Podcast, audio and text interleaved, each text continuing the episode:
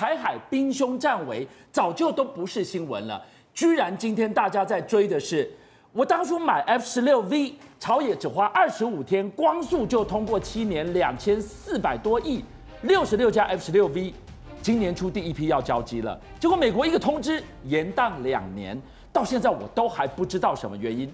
国防部长邱国正今天首度证实是延宕了，但是他要安大家的心啊，他说二零二六年最后期限到的时候，六十六架一定给足，这是你能保证的吗？而且军款的这个整个给付的过程，哎，我一批一批，一年一年我照付，哎，哎，你懂我潘呐，潘呐。能够保家卫国吗？所以今天这个新闻一出来的时候，其实最大受到冲击的，我认为对空军来讲，它的影响会非常非常大。因为我们在这一段时间一直认为说，我们即将要从美国这边取得这个所谓大量的 F 十六 V，不只是让台湾这边成为整个全亚洲啊，甚至人家从哇，全世界里面拥有非常大一个 F 十六 V 的这个机队的这个国家，甚至连什么维修补给线啊，都会在台湾生产。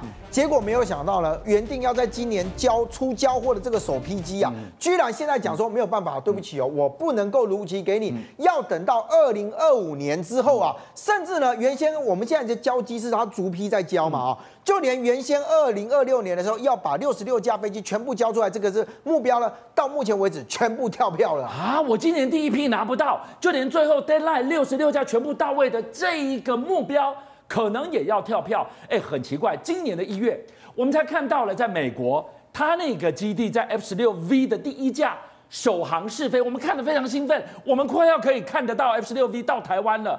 这个可能跳票，一次跳两年后，你都不一定拿得到。所以，我们现在真正能够掌握的，其实只有在凤展计划里面了，我们的自己的升级版。嗯、但问题是我跟你买的这些飞机，你什么时候才能给我？嗯、那我们就讲啊，政府跟政府之间的这个采购，老实讲，还是要有一些采购的这个契约。所以很多人就说，哎，你美方动不动就开口一个电话来跟我讲说，哎，不好意思，我不能给你。难道这里面不需要负责任吗？而且今天台海的危险，也都是老美一直预警啊。二零二五、二零二七，现在还提前到二零二四，甚至说今年就会打过来。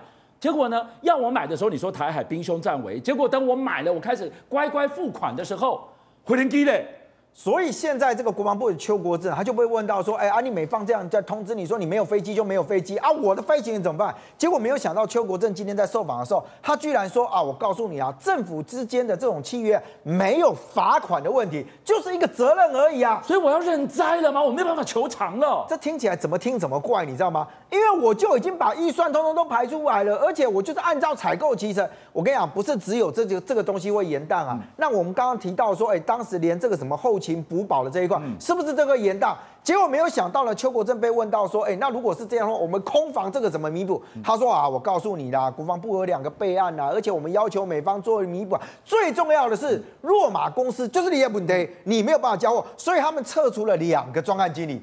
哎，这两个专案经理换台湾整体的空防，你不觉得很荒谬吗？你拔掉两个经理怎么了吗？我一毛钱都没有办法对你求偿。你去对比一下，当年如何上下朝野这么光速的取得的共识，只为了抗中保台四个字啊！好，那你会说，好啊，你美国不给我飞机，对不对？那我不付钱给你。我跟你讲，这好像也不太对。为什么？F 十六 V 虽然交机的部分会延宕，但是现在看起来付款进度，哎，是要照样付钱的哦。嗯我们是因为过去哦，我们在编列预算的时候这样，比如说我一整笔的预算，我都不会是一次给啊，因为你必须要分期付款。对，那你要有一个逐年的这个所谓的建案的一个产生嘛。是。那我就每年会拨补预算，结果我们当时分七个年度去编列了两千四百呃两千四百七十二亿啊这样的一个预算，你知道吗？这件事情其实对当时啊很多军种来讲是有意见的，因为你把这个东西分出来之后，就代表我其他军种的这个所谓的建制的预算就因此被吃掉了。好，那问题来了。他说呢，当时国防部一直讲说，哎，我告诉你，这个案子非常重要，美方现在决定再多卖我六十六架 F 十六 V，一定要赶快把这个案子通过。结果立法院在二十五天之内就通过预算了。这个概念是什么？你知道？不要讲说坐火车，我跟你讲，他几乎坐坐坐坐光速列车就这样飞过去了。结果现在我们预算都通过，现在告诉你讲说，哎，美方说不能给就不能给。那我这几年我在干嘛？所以你看国民党的这个立委啊，像曾明忠他就出来讲说，哎，你如果是签合约的话，老实讲，你也要看看有没有公平合理。你今天我要通过预算，我都通过了，结果你今天一句话就跟我讲说，你你不给就不给，那有没有问题？第二个，如果是这样的话，你有没有浪费公帑的这样状况？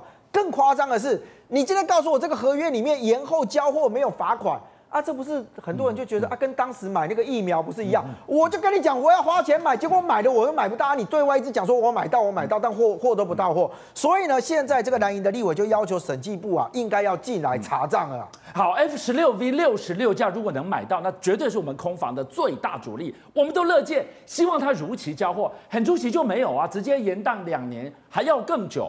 回头你来看，当时我们是怎么样的精心？要去跟你换回良机，结果这卖真心换绝情。其实当时这个 F 十六 V 在采购的时候，确实引发一些质疑。为什么？第一个，我们在单机的采购价是一一亿，那个一点二亿啊，一亿两千万美金啊。那时候就有被讲过，哎，F 三十五一架是多少钱？你要差不多一亿美金啊，比 F 三十五贵啊。而且那时候啊，川普还觉得贵，还要求要去杀价，你知道吗？那问题是呢，我们现在买 F 十六 V 就已经比你所谓最先进战机 F 三十五已经还要贵了。嗯、那时候的讲法是说，哎呀，你们不要讲什么单机啊，因为我还有挂后面的什么后勤啊、补保这些东西。嗯、那问题来了，我买贵就算了。第二个，在当时啊，还有提到一件事情，说，哎，我现在拿买到这么多的 F 十六 V，交货之后呢？恐怕我们现在的飞行员能够飞 F 十六的这个所谓的核训的飞行员，事实上数量并不多，因为我们以前在过去的时候会把它拆成换飞幻象两千的跟飞 IDF 啊，那三种机型的飞那个飞行员是不会互相通用的哦。可是即便是。我今天冒着飞行员不够不够，我就加速去栽培嘛，加速去培养，但我也要买你六十六架，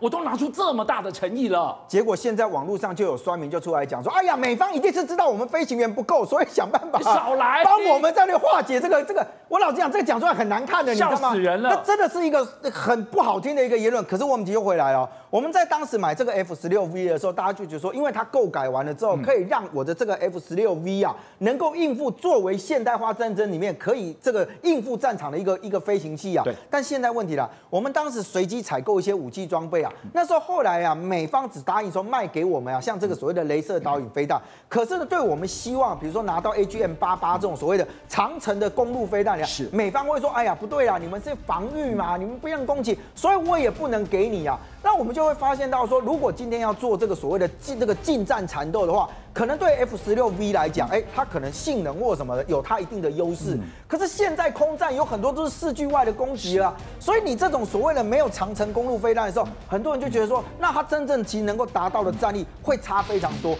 还有一个是呢，我们现在空军有那个凤雷专案，你知道？那当时呢，其实计划采购啊，说要买这个 AGM 一五八这些所谓的武器，射程其实也都是比较远的。对。但是美方也都没有同意，他只愿意卖给我们所谓的中程甚至是短程的这样的一个防空系统。那这些对我们来讲，我们现在飞行员，老像我们飞行员素质都非常高。那跟我要去搭配 F 十六 V，老实说，他不，他真的需要用到这么先进的这个这个飞机，而且还一架这么贵，这么贵的飞机，比 F 三十五还要贵的飞机，结果你给我阉割版的配备，然后要卖什么还你决定。所以现在都会变成就是说，好，美方现在在实质交货的这件事不断往后延宕嘛。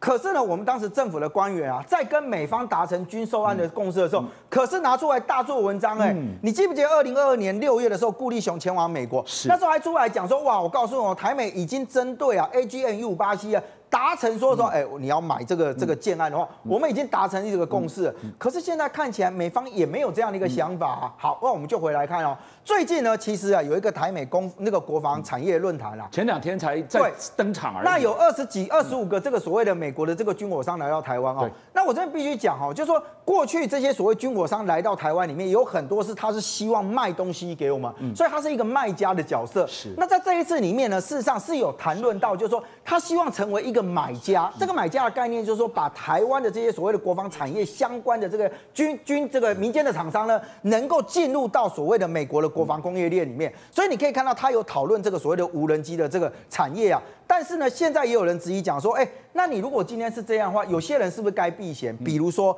他说呢，这个蔡适应啊，你今天是自己是这个国防外交的委员委员会的委员，对不对？但你要去主持这种所谓的军火商论坛，那我刚刚讲，不管是买或者是卖，基本上都是一种所谓的商业行为。对，那他认为说，如果你今天是一个立法委员的身份，你适不适合去主持这种所谓具有商业性质的这样一个论坛？那如果是你没有做这个利益回避，很容易会被让大家给质疑。结果现在又出现了这样一个状况是，哎，我们认为说我们已经跟美方达成空前友好的一个关系，而且美方都愿意卖他第一线最好的东西给我们，结果卖归卖，货到不了，而且还单方面的跟你讲说不好意思哦，我货没办法给你，什么时候能够给都不知道的状况之下，这种买卖到底对谁有利？伟汉来跟我们讲讲看哦，哎，今天怎么可以延宕前照付？然后你告诉我没有罚则可以追究？哎，潘拿我的走，吉瓦的混啊，吉利的谈，可以这样吗？因为咱是台湾，因为黑是美国，你有什么办法？刚刚俊哥在跟你讲，来，我跟大家报告哈，这个飞机到现在为止没有办法如期来，今年年初第一批要来没有，对不对？今年已经几号了？五月四号了。然后呢，你要拖到再过两年才会来，所以这个中间会再拖三十个月。嗯、那观众朋友，我们从二零二零年就开始付钱了。二零二零年第一年付五十亿，那前年二零二一年付两百九十亿，去年付四百亿，所以我们已经加起来。付了七百多亿了，哎，已经付七百多亿的时候，你就讲说，哦，我们以前不知道，OK？那国防部部长邱国正讲的，呃，他他讲的嘛，哈，他说啊，这个是这样，政府跟政府之间没有罚则，契约上也没有违约的问题，对不对？啊，那很简单，既然没有违约的问题，俊亮哥，那我们是不是不付今年二零二三年的四百五十亿？我可以不要付了。我们今年有四百五十亿啊，哎，不能你再意思了。我们分七年要付这两千多亿，分七年，那第一年五十亿，我刚刚算给大家看的，我们已经前三年付了七百亿了，付了七百亿，今年应该首批要来，没有来嘛？我给他买电影票，我三百块落来，我底下这波点金不被人等你还说我还退票啊？那你说不要退票，那没关系。那你要让我，我接下来我就不付钱啊，我继续做到晚上，其他电影我要进去看啊？有没有可能？没有可能，因为他们是美国，我们是台湾。你就不要讲说当时买的时候单价比较贵，我们这个价格在其他可以买 F 三十五的这个国家算算差不多一点二亿美金一架，哎，台币一架这样算起来三十几亿台币，然后。我们没有办法配到我们要的，就是吓阻作用不够，因为中国大陆它不让我们有攻击性，我们只能够防守，所以都已经很委屈了，你还不交货？刚刚俊哥讲的是最关键的，美国人说不来想说，反正你们现在台湾飞行员也不够啊，你也不需要那么多啊，慢慢拉来不行，就事论事，今年二零二三年的四百五十亿，照理讲应该不要付给美国。好，博弈你怎么看？我觉得啦，台美也好归台美也好，但是欠我们台湾的东西还是要还吧，尤其是我们花了一百九十亿美金买的 F 十六战机。当然是要尽快的给我们，才是一个公平的做法，而不是用一句什么因为疫情的影响，是因为这个专案经理的问题开除了两位，就当做没有事，一笔勾销了，这是我们台湾民众觉得完全不能够接受的。我要说，美国说没有货就没有货，说延期就延期，但问题是他们连罚款违约金都不用支付的情况之下，是这种签订的合约，我不晓得台湾民众能否接受。而且美方未交付台湾的军事武器还不止 F 十六 V 战机。还有肩射刺针飞弹、M 一零九自走炮、海马斯火箭等多项的武器哦。而且重点是，不止武器延迟交付，更好笑是，连我们与美方的工业合作成效都非常差。以长城预警雷达为例哦，这个案子哦，我们跟美国总共花费了签订十年合约，是四百零九亿台币。结果在二零二一年到期之后，以毫无进度为结果，悄悄结案。什么应有我们想拿到的技术，通通都没有拿到。这四百零九亿台币，好像就跟废纸一样丢到臭水沟里面，完全没有任何的涟漪。这些事情，我真的要呼吁蔡政府，拜托一下，强化我们台湾的国防，当然应该做。但是签订合理公平的合约，而且据理力争的态度，也请您千万不要忘记了。过去两年，我们看到了诈骗已经变成了国安问题，政府打诈国家队这次狠狠被打脸。震惊社会的台版柬埔寨诈骗案，还虐杀闹出人命，大家都记得。藏进人拦到落网之后，不是终结，反而掀起更大的黑幕。原来他能躲半年抓不到，继续遥控诈骗团，背后居然是这个派出所所长给他撑腰，帮他内神通外鬼。这是。大同分局宁夏派出所的所长不断喂给他机敏的个人资料，甚至警方也怀疑查办的进度手法都被泄露出去了。检察官给他当庭逮捕。我要来告诉我们，一颗老鼠屎在那个地方，难怪政府打诈却越打越诈。俊相哥还有观众朋友讲，这个台湾已经变成诈骗之岛。我从来没有这么有无力感过，因为我自己都被用我的脸拿去当诈骗了。是啊，基本上想啊，我们台湾是诈骗之岛了吗？还真是。你要知道，所有现在看我们报新闻的观众朋友，你想一下，你有跨过网络的诈骗讯息不？有。你有接过诈骗的电话不？有。我跟你讲，大家拢有，我嘛接过。你有今天去用诈骗过不？有。诈骗过以后，你钱有缴回来不？还得赶紧诈骗人，有去用抓起来不？讲完了。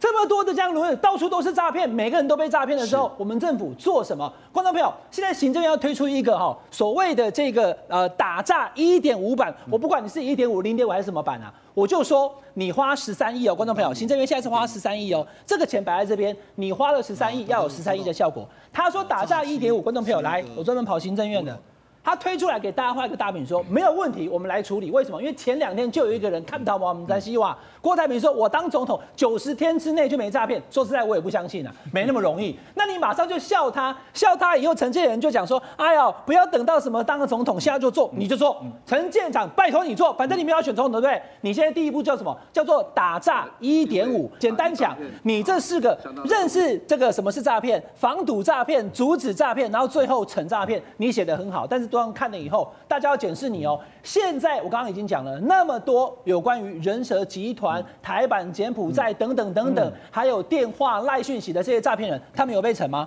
他们有抓到吗？这些事情现在目前很多东西大家看不清楚。你有防堵他？你有把他阻止吗？都没有。那你今天推出打诈一点五是要干嘛？你今天推出来打诈一点五，刚刚推出，我们给你时间，希望你能够做到，不用九十天，但至少你给我们几个月的时间，能够看到台湾的诈骗真的变少。好，我们看到今天政府公布的这个打打诈一点五版，最该打的是今天刚刚落网的网络非法吸金平台这个主嫌，二十五亿五千人受害耶。所以这个我们昨天跟大家讲了，这个曾国伟跟他的女朋友吸金二十五亿捐款潜逃之后呢，他现在是落网的。可是观众朋友，他的户头里面名下已经没有任何资产了，你怎么追回这二十五？对不对？二十五亿，那我就讲嘛，你今天所讲的识诈、赌诈、主诈跟惩诈，你现在要怎么惩罚他？第二个被诈骗人怎么办？你刚刚提的这四个，嗯、对，那我被诈骗，我二十五亿我拿不回来、啊，我只是想要回我的钱呐、啊。俊相哥他名下的资产已经空空了，是，我都更几条啊，要钱没有，对吧命一条。那你知道今天的进入都在讲说他跟谁怎么样？他是不是帮派分子？他跟哪一个蓝绿政治人物比较熟？他个都不重要，都不重要。我刚刚讲了，是不是？钱还我，是不是？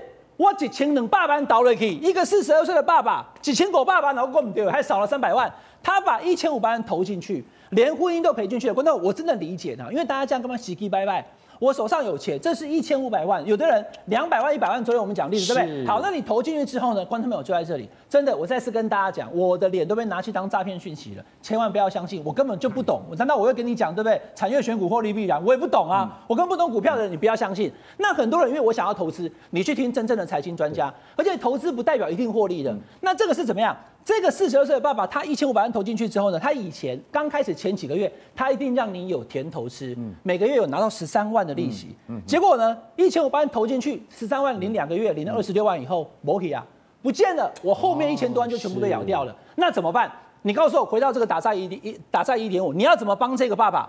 这个爸爸一千五百万全部咬掉，只拿了两个月的十三万利息，拿了二十六万回来以后，他剩下的一千四百多万，你要怎么帮他追回来？他已经上名下龙头紧呀，怎么办呢？抓到了，人抓到了，那怎么办呢？所以你要防止这些诈骗，整个政府都要动起来，真的没有办法说短短的一个月、两个月就能够处理掉的。所以这个东西我一下就牵扯到，因为整个内阁该会处理到打诈这件事情。你说金管会哦，牵扯到银行，牵扯到什么的网网络平台，还有讲到网络，还有数位部，对哦，还有这个惩戒的这个，还有法务部，对。所以这到底该是谁的事啊？像这一次的这个 IMB。这个找盛竹如来代言，他也出来开记者会啊。那你要知道哦，那你金管会源头，俊相哥我就讲，他跟五家银行合作，这五家银行当初开户的时候有没有审核？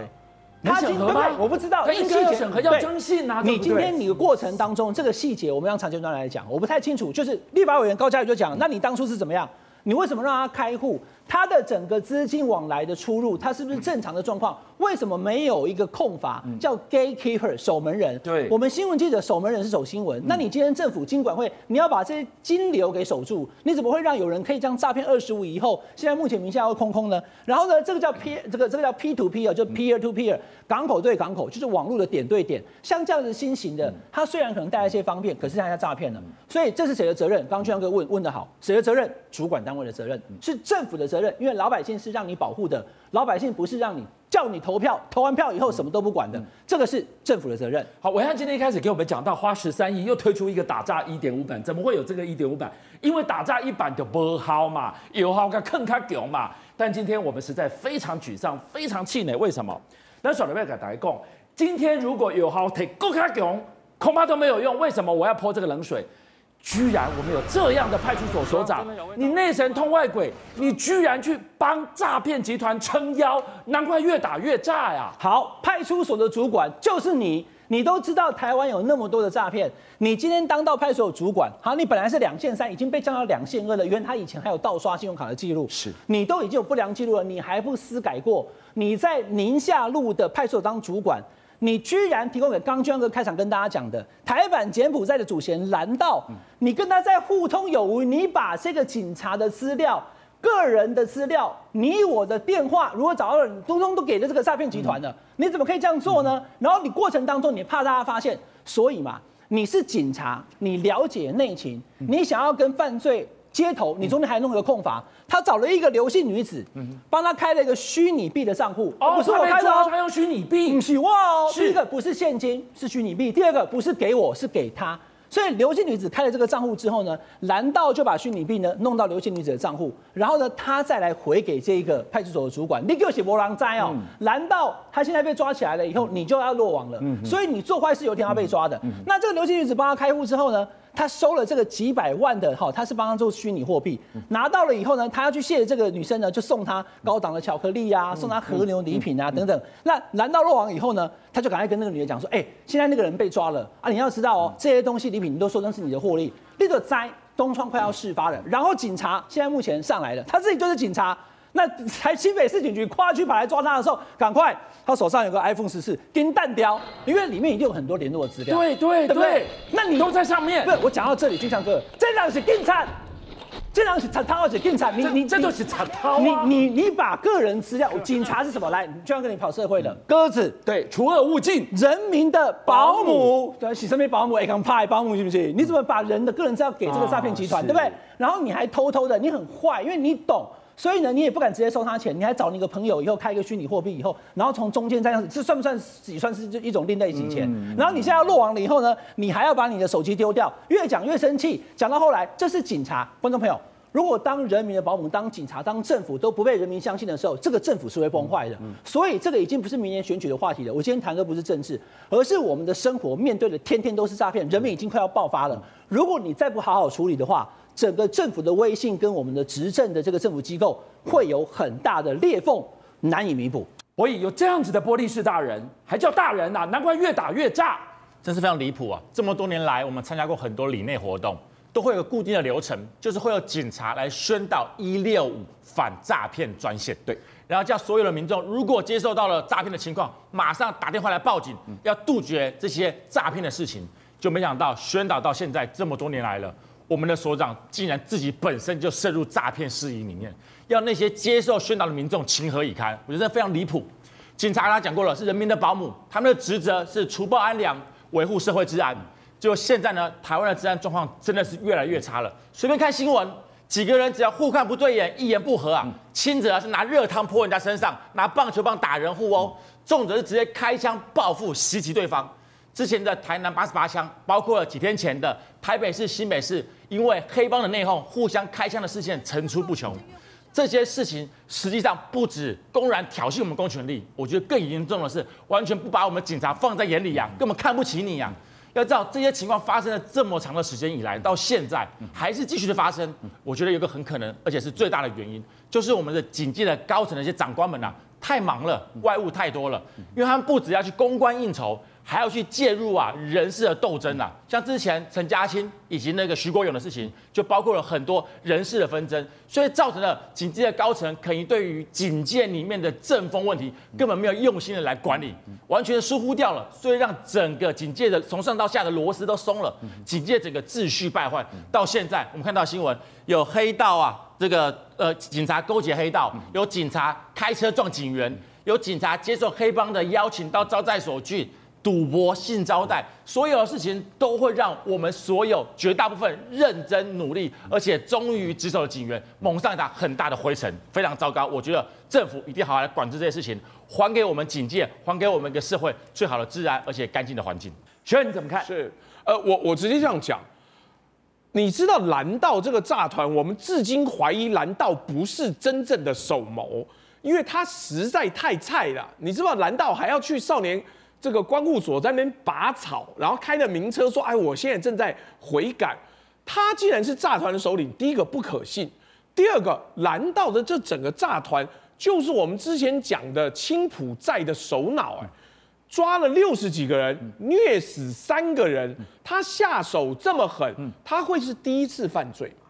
第二个讲了半天，他们一直逍遥法外，报案了。我们访问过当事人，就是那个吐血被虐死的妈妈的儿子，他说他报警了之后，他妈妈被关了三十几天，抓不到就抓不到。